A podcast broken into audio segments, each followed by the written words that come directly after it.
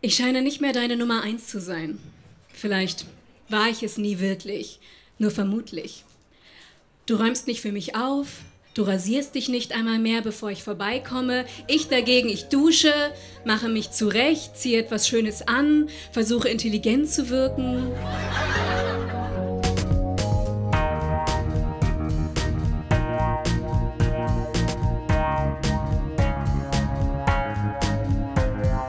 Texte von gestern. Erwachsene lesen Dinge, die sie als Kinder geschrieben haben.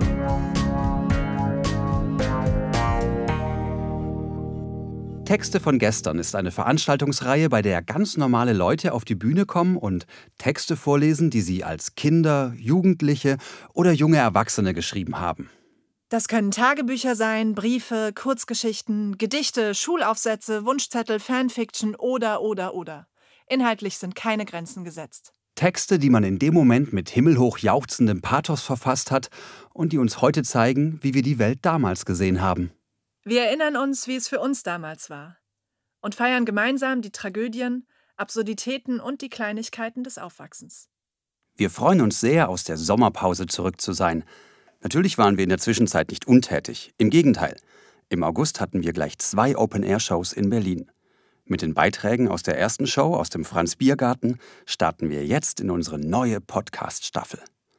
Zu Beginn dieser Episode habt ihr schon ein Stück von dem Text gehört, mit dem Daniela sich von ihrer ersten großen Liebe verabschiedet hat.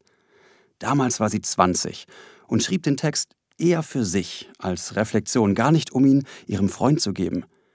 Aber sie ahnte wohl, dass die Beziehung demnächst in die Brüche gehen würde, und eine Woche später machte ihr Freund tatsächlich Schluss.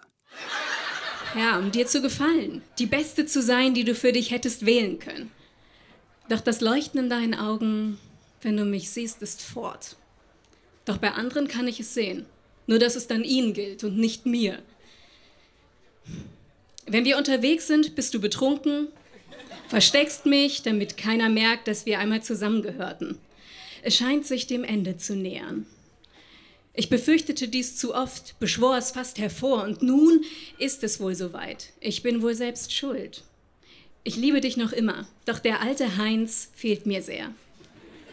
Vielleicht zu viel.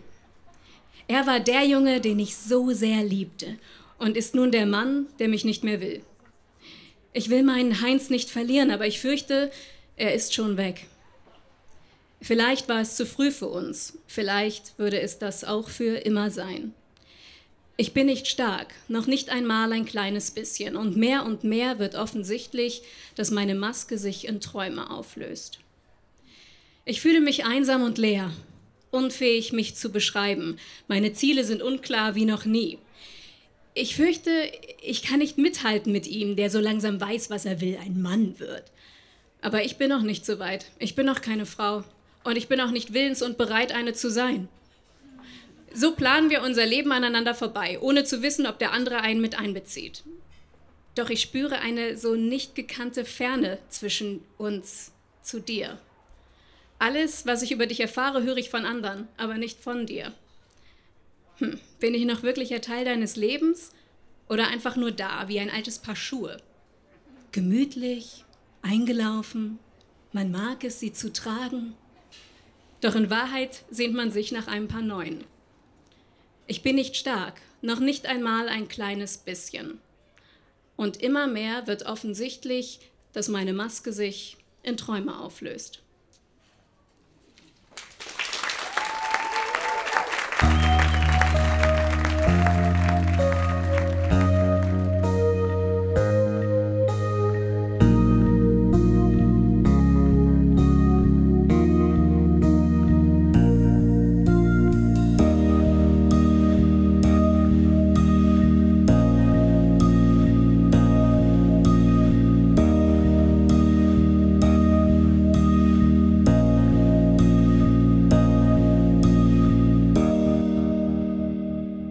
Matze kam auf unsere Bühne mit einer Mickey-Maus-Mappe. Den Rest moderiert er selber an. Ich habe einen Text mitgebracht aus dem Jahre 1997. Ich war damals neun Jahre alt. Und Mädchen fand ich eigentlich ziemlich doof, Fußballspielen auch. Mit der Carrera-Bahn konnte ich auch nicht viel anfangen. Aber immer wenn meine Fantasie ein bisschen mit mir durchgegangen ist, und das kam ziemlich häufig vor, habe ich äh, Geschichten geschrieben und die ganz stilecht in diesem Mickey Mouse Ordner abgeheftet. Und ein paar davon gibt es auch als Hörspiel. Ja, und äh, ich hatte es nicht einfach, mich einen für den Texten zu entscheiden, habe aber doch einen gefunden, der eigentlich ganz unterhaltsam ist, denke ich. Er heißt Der Schatz von Demu und ist geschrieben in der Schriftart Comic Sans MS. Dann wünsche ich uns viel Spaß mit Matze von gestern. Genau. So. Alles war ganz normal. Ich ging in die Schule und aß mein Pausenbrot. Vor mir erscheint plötzlich eine Tür und ich ging hinein. Als ich aus dem Tunnel wieder herauskam, war ich an einem Haus aus Gold. Es stand tief im Wald und flimmerte, seine Türen waren offen. Hinter dem Haus war ein Teich, auf dem ein Ruderboot war. Ich ging ins Haus und sah eine im Gold eingeritzte Karte. Die sah so aus. Ich habe das hier ähm, visualisiert mit Microsoft Paint. Kann man hier sehen, das konnte ich damals schon bedienen und mit dem HP DeskJet 590C ausdrucken. Ich beschloss also, der Karte zu folgen. Das Haus, was darauf zu sehen war, musste dieses hier sein. Jetzt muss ich in diese Richtung, dachte ich. Ich beschloss also, dorthin zu gehen, aber wie sollte ich dann weiterfinden? Ich musste diese Karte dort von der Wand ablösen. Da sah ich auf einem Tisch eine Kugel. Ich hielt sie an das Bild und tada, das Bild hob sich von der Wand ab. Ich hoffe, ihr könnt noch folgen. Ich nahm es mit und ging zu der Stelle, die auf der Karte als erste beschrieben war. Ich stellte nach kurzem fest, dass der graue Fleck auf der Karte ein Brunnen war. Auf der Karte sah ich nun einen Pfeil, der in den Brunnen zeigte. Ich überwindete mich, in den Brunnen zu springen. Als ich dann die Leiter im Brunnen sah, fiel es mir auch gar nicht mehr schwer, den Brunnen hinaufzusteigen. Ich stieg die Leiter hinunter, tauchte durch das Wasser und sah ein Eichhörnchen. What the fuck? Es erzählte mir, ich sei der Einzige, der den Schatz von Demo retten könnte. Ich sollte nie aufgeben und wenn ich ihn finden würde, würde ich ein riesen Geschenk bekommen. Ich dachte an Gold und Silber und zog weiter. Jetzt sollte ich ein paar hundert Meter vom Brunnen weg. Doch hier sah ich nichts. Ich beschloss zu graben und fand tatsächlich ein paar Ruder. Praktisch. Ich nahm sie mit und schaute auf die Karte. Jetzt sollte ich an den Teich und dort das Ruderboot, das vorher noch keine Ruder hatte, benutzen. Ich stieg also hinein und schaute auf die Karte. Ich sollte die Insel ansteuern und das tat ich dann auch. Hier wuchsen viele Bäume. An einem hing wieder eine Karte, die sah dann so aus. Ich nahm sie und schaute an sie. Jetzt musste ich geradeaus. Auf einmal sah ich auf der Erde einen Schlüsselbund und nahm ihn mal mit. Jetzt musste ich nach links. Ich kam in ein, Achtung, Labyrinth. Und es dauerte nicht lange und ich hatte eine Tür gefunden. Ich probierte meinen Schlüssel aus und er passte. In der Tür war der Schatz. Ich nahm ihn und rannte zurück zum Boot, fuhr mit ihm zum anderen Ufer und rannte zum Brunnen. Ich stieg hinein und zeigte dem Eichhörnchen den Schatz. Und das Eichhörnchen bedankte sich bei mir und stieg mit nach oben. Da standen alle anderen Tiere und schüttelten mir die Hand. Wir sangen und spieleten, mit, spieleten miteinander und jetzt begriff ich, was mein Geschenk war. Es war wertvoller als Gold und Silber und war unbezahlbar. Wahre Freunde. Danke, Berlin.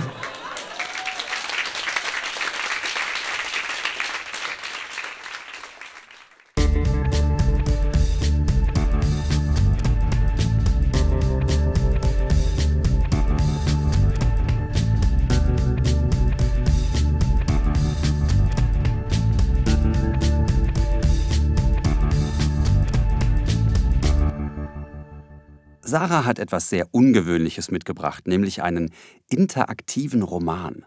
Den hat sie mit 13 verfasst. Was das genau ist, erklärt sie uns selbst.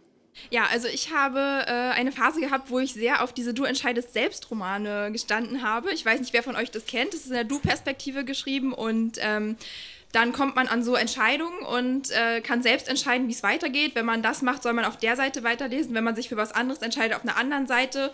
Und so gibt es dann ganz viele verschiedene Geschichten in einem Buch. Und äh, besonders inspiriert zu meinem Du entscheidest selbst Roman ähm, hat mich die Insel der Tausend Gefahren. Das ist so eine Buchreihe, gibt es auch Tausend Gefahren im Weltall und im Eismeer und sonst wo. Und äh, das hat mich zum kreativen Titel äh, Die Insel der 1002 Gefahren gebracht. ja, ähm, und ich würde sagen, ähm, ihr seid diesmal an der Reihe abzustimmen, äh, wie es weitergeht. Also äh, es birgt, wie gesagt, viele Gefahren. Auf dieser Insel kann man auch sterben. Und ähm, ja, wir hatten abgesprochen, dass wir das mit Applaus machen. Also wenn ihr für ähm, die eine Entscheidung seid, dann dabei applaudieren und für die andere je nachdem. Ich komme immer zur Entscheidung dazu und moderiere das mal durch. Ja, okay, so Und dann wir's. wissen wir, wie schnell wir sterben. Ja.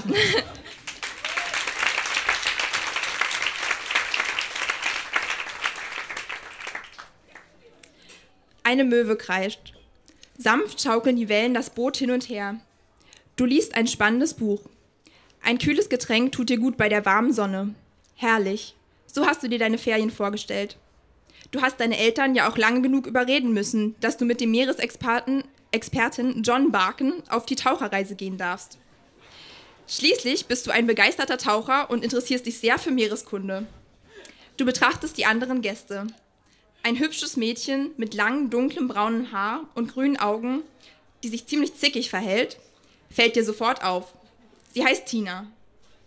Nach dem trotz allem faszinierenden Tauchgang legst du dich schlafen und freust dich auf den morgigen Tag. Mitten in der Nacht wirst du plötzlich durch einen lauten Schrei aus dem Schlaf gerissen. Du willst aufstehen und wirst durch deine Koje geschleudert. Als du dich wieder aufgerappelt hast, rennst du nach oben an Deck. Du siehst aufgeregte Menschen umherlaufen und den gewaltigen Sturm toben, der das Boot wild umherschleudert. Auf einmal dreht sich das Boot blitzeschnell und du fliegst kopfüber über Bord. Verzweifelt klammerst du dich an deinem Brett fest. Eine riesige Welle ist das Letzte, was du siehst. Lies weiter auf Seite 4. Hier ist noch keine Entscheidung, hier habe ich schon vorgegeben. Als du aufwachst, hat sich der Sturm gelegt und du bist immer noch im Meer, aber von den anderen und Dr. Barken fehlt jede Spur. Du bist allein und drohst zu ertrinken. Lange kannst du dich nicht mehr am Brett festhalten. Deine Kräfte schwinden und du gleitest vom Brett. Doch da taucht eine große Schildkröte auf. Das könnte deine Rettung sein. Etwas weiter befindet sich auch ein kleiner Felsen. Wenn du dich an der Schildkröte festhältst, jetzt kommt eine Entscheidung, und hoffst, dass sie dich an Land bringst, äh, bringt, lies weiter auf Seite 5. Wenn du dich an den Felsen klammerst und darauf kletterst äh, und wartest, bis ein Boot vorbeikommt, lies weiter auf Seite 7. Also bitte alle einmal klatschen, die für die Schildkröte sind.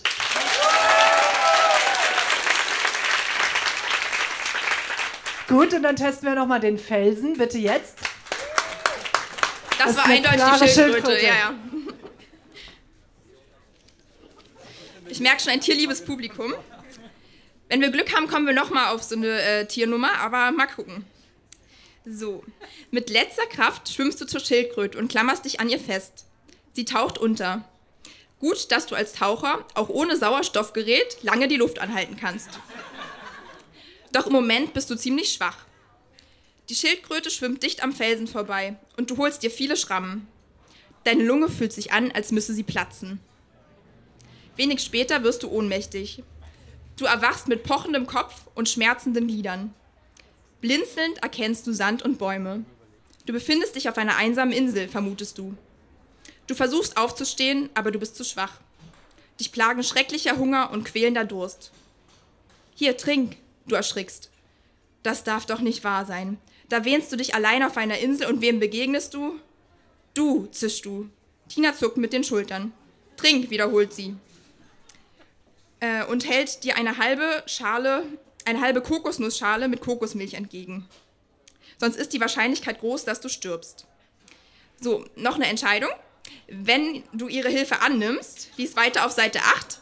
Wenn dir dein Stolz wichtiger ist, lies weiter auf Seite 9. Also Hilfe annehmen, bitte Applaus jetzt.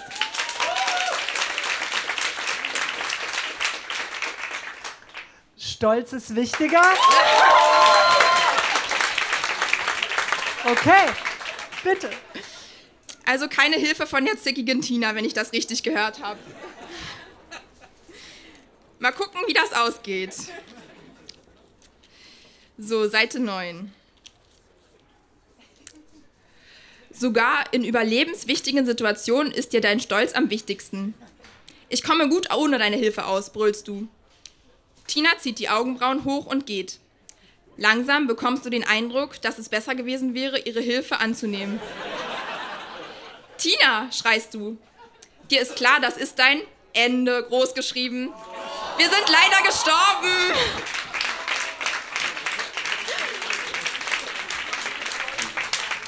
Nein, nein, das ging jetzt zu schnell. Ich, also, ich würde noch mal zurückgehen, oder? Okay, also wollt ihr doch die Kokosmilch trinken? Gut. Gut. So, okay, dann, dann sind wir auf Seite 8 und äh, trinken die Kokosmilch. Äh, widerstrebend streckst du die Hand äh, nach der Kokosnussmilch aus und trinkst. Du merkst, wie du etwas zu Kräften kommst. Tina gibt dir auch noch ein paar Früchte. Dann wirst du neugierig. Wie bist du hierher gekommen? fragst du interessiert. Äh, und betrachtest die Gegend. Sie grinst. Ich habe in einem Koffer ein Gummiboot gefunden. Du hast fremdes Gepäck durchwühlt? Empörst du dich. Reg dich ab, gibt sie zurück. Ich hab dich irgendwann ohnmächtig im Meer treiben sehen, kurz vor dieser Insel. Ich zog dich ins Boot und, betracht, äh, und brachte dich hierher, erzählte sie. Du bist wütend, dass gerade diese Zicke dich gerettet hat. Und jetzt hol uns Holz, wir müssen ein Feuer machen, befiehlt sie. Du siehst ein, dass es ohne Teamarbeit nicht geht und ziehst verärgert los. Im Dschungel herrscht ein erfrischendes Klima. Plötzlich hörst du einen schrillen Schrei. Reflexartig lässt du dein Holz fallen und flitzt zu Tina. Aus sicherer Entfernung erkennst du einen rotbärtigen Mann, der Tina eisern festhält. Sie tritt und schlägt wild um sich, aber ohne Erfolg. Jetzt erkennst du noch weitere Männer. Unerwarteterweise schafft Tina es schließlich doch, sich mit einem gezielten Tritt zu befreien und rennt auf dich zu. Die Männer sind ihr dicht auf den Fersen. In deiner Nähe stehen Felsen, hinter denen du dich verstecken könntest. Doch auch der dicht bewachsene Dschungel bietet einige gute Versteckmöglichkeiten. Ähm, ja, ich habe jetzt hier drei Möglichkeiten. Was ganz Besonderes. Äh, es gibt nämlich, das habe ich nicht aufgeschrieben, aber die Entscheidung steht da, äh, hohes Gras, auch noch eine Versteckmöglichkeit. Also, äh, wenn du dich hinter dem Felsen versteckst, lies weiter auf Seite 12. Wenn du dich im Dschungel versteckst, Seite 13. Und wenn du dich ins hohe Gras wirfst, Seite 17, das kann ich nicht so richtig lesen. Am besten wir lassen das weg. Also nur äh, Dschungel und Felsen. Also Felsen verstecken. Das Dschungel verstecken.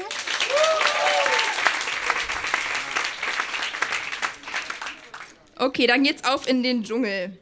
So. Schnell wirfst du dich ins Dickicht. Im nächsten Moment hörst du Schritte vorbei donnern. Ähm, vorsichtig richtest du dich auf. Sie sind wirklich weg. Du entschließt dich, zurück zum Strand zu laufen. Dort liegt ein großes Boot im Wasser. Das Boot der Männer? Das willst du dir näher anschauen. Nachdem du einige Schritte darauf zugegangen bist, entdeckst du ein Stück weiter hinterm Felsen verborgen, ich hatte es irgendwie mit Felsen damals, ein kleines Haus. Dort könntest du Hilfe holen. Noch während du überlegst, wird die Tür des Hauses geöffnet und ein alter Mann tritt heraus. Hey, du da, komm, ruft er zu dir. Bitte. Wenn du zum Mann gehst, Seite 18. Wenn du lieber erst das Boot durchsuchen willst, Seite 19. Also, zu dem Mann, der immerhin bitte gesagt hat, wollen wir dahin gehen? Und wer will lieber das Boot holen? Oh, schwer. Das war schwierig. Ähm, Ich glaube, wir müssen das nochmal machen. Ihr müsst ein bisschen eindeutiger sein. Ja. Gehen wir zu dem Mann in dem beides Haus. geht nicht. Oder lieber zu dem Boot. Okay, das klang nach Boot. Tut mir leid, aber ich habe zu tun, rufst du. Ich, mut, ich muss etwas über die Männer herausfinden. Er sagt, ist das denn sehr wichtig? Nein. er verschwindet in seinem Haus. Äh, vom Strand schwimmst du zum Boot. Dort angekommen, begibst du dich in den Steuerraum. Nach kurzem Suchen findest du ein paar wichtig aussehende Unterlagen. Du greifst nach ihnen. Halt, ertönt eine kräftige Stimme. Und auf einmal spürst du etwas Kaltes im Nacken. Wahrscheinlich eine Pistole. Zögernd lässt du die Unterlagen fallen. Dieser jemand hinter dir schiebt dich unter Deck. Die Pistole fest in den Rücken gedrückt. Unten angekommen, wirst du in eine nasse Zelle gestoßen. Du drehst dich gerade schnell genug, um zu erkennen, dass dieser jemand ein Mann ist. Seufzend setzt du dich hin. Nicht gerade die angenehmste Situation, in der du dich befindest. Vielleicht könntest du vorgeben, Hunger zu haben, sie dann K.O. schlagen und weglaufen. Wenn du das machst, Seite 26, wenn du abwartest, Seite 27. Hunger haben, K.O. schlagen, wegrennen. Wer.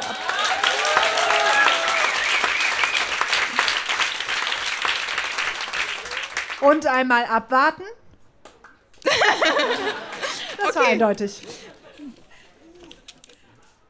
Hey, ich habe euch etwas zu sagen, etwas Wichtiges, rufst du. Jemand kommt. Was gibt's? fragt er misstrauisch. Ich hab Hunger, quengelst du. Er brummt verärgert und schließt auf. Schnell verpasst du ihm einen Schlag mit der Faust und stürmst aus dem Gefängnis. Es tut dir leid, dass du Gewalt anwenden musstest. Aber deine Freiheit geht dir über alles. Du rennst und rennst, bis du wieder ans Tageslicht kommst. Dort begegnet dir zu deinem Pech ein Mann. Er packt dich und bringt dich in sein Büro. Auf dem Schiff, okay. Sie haben kein Recht, mich festzuhalten, brüllst du. Aber in Unterlagen der Polizei herumwühlen, das darfst du, meint er kühl. Was? Polizei? Du bist geschockt und wirst kreidebleich. Ich, äh, ich dachte, stammelst du.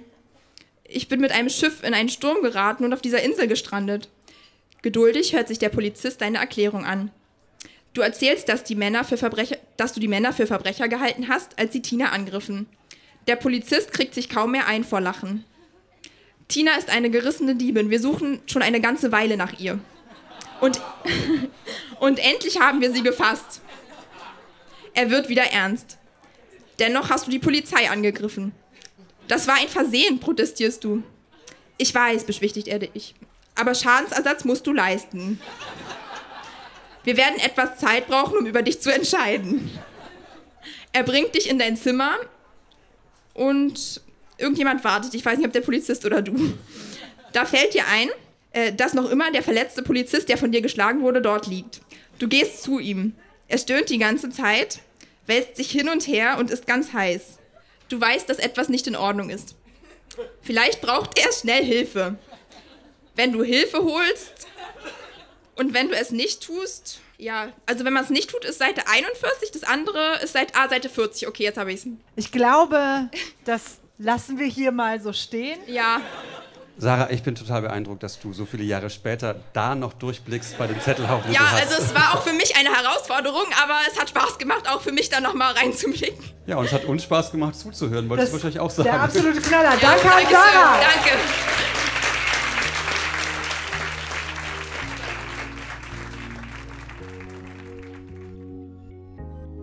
Das war die 14. Episode von Texte von gestern. Die nächste Episode mit weiteren Highlights aus unserer Augustshow im Berliner Franz Biergarten kommt in zwei Wochen. Wir kommen nach Hamburg und Bremen am 12. und 13. Oktober. Und am 14. Oktober sind wir wieder im Berliner Monarch. Im November besuchen wir Magdeburg und Leipzig. Wir freuen uns, wenn ihr kommt, ob zum Zugucken oder zum Mitmachen. Alle Infos zu unseren Veranstaltungen findet ihr auf unserer Facebook-Seite oder auf textevongestern.de. Und wir freuen uns, wenn ihr euren Freunden von uns erzählt, die Facebook-Seite liked, den Podcast in der App eures Vertrauens bewertet oder uns auch einfach nur zuhört. Ermöglicht wird dieser Podcast von der Lauscher Lounge. Die Lauscher Lounge ist ein Hörspielverlag, ein Veranstalter von Live-Hörspielen und Lesungen und ein Podcast-Label. Auf lauscherlounge.de findet ihr alle Infos zu den anderen Veranstaltungsformaten und Podcast-Kanälen. Für alle Fans von Hörspielen, Hörbüchern und vor allem auch von den drei Fragezeichen gibt es da einiges zu entdecken. In den Podcast-Kanälen Lauscher Lounge Hörbuch und Lauscher Lounge Hörspiel könnt ihr kostenlos und ungekürzt ganze Lesungen und Hörspiele anhören. Und in dem Talkformat Hörgestalten werden Größen der Synchron- und Hörspielszene interviewt und geben einen persönlichen Einblick in ihr Leben.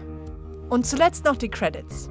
Produziert wurde dieser Podcast von Lauscher Lounge Podcasts im Hörspielstudio Kreuzberg. Die technische Umsetzung liegt in den fähigen Händen von Silas Rissmann. Die Musik ist von Tillmann Erhorn und das Artwork von Laura Trump vom Studio Schönlaut. Für die Veranstaltung und die Kommunikation sind Nora Bozenhardt, Hanna Nickel und Annabel Rühlemann verantwortlich. Die Moderatoren sind Marco Ammer. Und Johanna Steiner. Wir danken unserem traumhaften Publikum und allen, die sich mit ihrem Text von gestern auf unsere Bühne getraut haben. Na dann, bis zum nächsten Mal.